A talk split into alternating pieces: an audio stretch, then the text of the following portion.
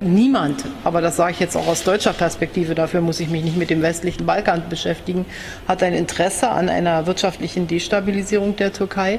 Deutschland möchte jedenfalls eine wirtschaftlich prosperierende Türkei. Das ist auch in unserem Interesse.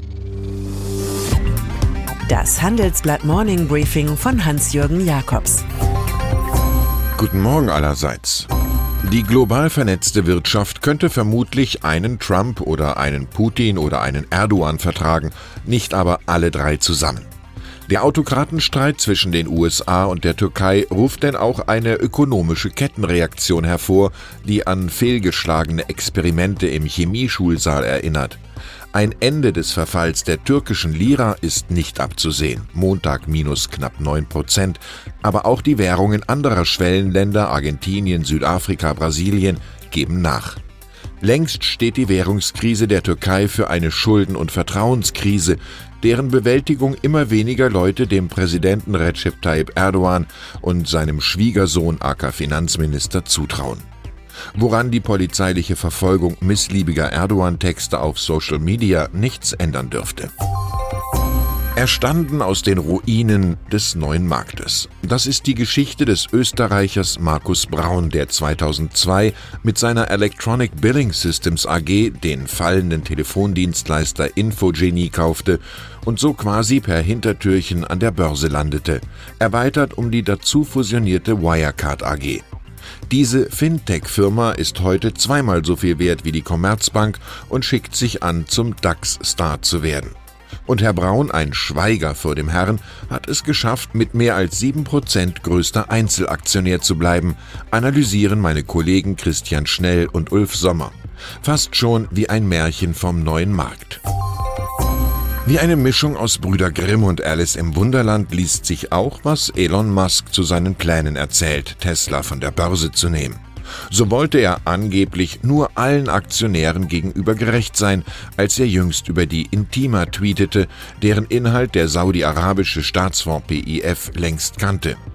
Auch wenn die Herren aus dem Morgenland nun größter Aktionär sind, ihre Schatzdepots weit öffnen und sich Musk in einem XXL-Block auf der Firmenwebseite Luft macht, kann von der behaupteten sicheren Finanzierung Funding Secured keine Rede sein. Das werden jene zwei Aktionäre zu nutzen wissen, die Musk jetzt verklagen. Zum ersten Mal nach der Sommerpause trifft Angela Merkel an diesem Dienstag bei einem Bürgerdialog auf. Das Zusammentreffen von Politik und Publikum, von Volkspartei und Volk, von Macht und Mäkeln dürfte sich im ostdeutschen Jena auch um die Frage drehen, warum die Bundeskanzlerin erst nach vielen Jahren entdeckt, dass eigentlich gar kein Migrant in Deutschland aufgenommen werden muss, es sei denn, er landet mit dem Fallschirm. Die Dublin-Verordnung, die diesen Schutz des reichen Landes vor Flüchtlingen perfektioniert, nennt die CDU-Chefin nun nicht funktionsfähig. Für was Merkel steht, dürfte sich auch dem Willigsten in Jena nicht rasch erschließen. Je schwächer die Umfragewerte der SPD werden, desto stärker wird der Drang nach einem neuen Profil. Andrea Nahles, Chefin einer Partei, die inzwischen fast von den Grünen überholt wird, liefert dafür jetzt eine Vision. Die US-Internetriesen sollen bei zu viel Macht allen ihre Daten zur Verfügung stellen und zudem vom Kartellrecht eingegrenzt werden, so der Nahles-Plan. Ihr dementsprechender Handelsblatt-Gastkommentar vom Montag sorgt für heftige Reaktionen. Nahles macht in Zukunft und die Vergangenheit löst sich wie die historische Kommission der SPD in Luft auf. Dabei gilt für die personifizierte Zukunftskommission Nahles erst recht der Jean-Paul-Satz, die Erinnerung ist das einzige Paradies, aus dem wir nicht vertrieben werden können.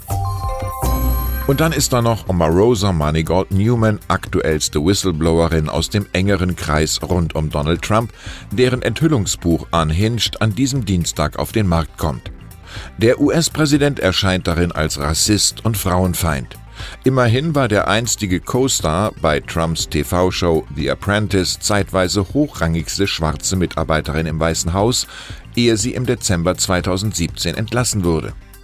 Heute nennt Trump die einstige Helferin nur noch Abschaum und freut sich zudem, dass der in der Russland-Affäre ermittelnde FBI-Agent Peter Strzok entlassen ist. Der Mann hatte es gewagt, Trump in privaten SMS zu kritisieren. Ich wünsche Ihnen einen erkenntnisreichen Tag. Es grüßt Sie herzlich Hans-Jürgen Jakobs.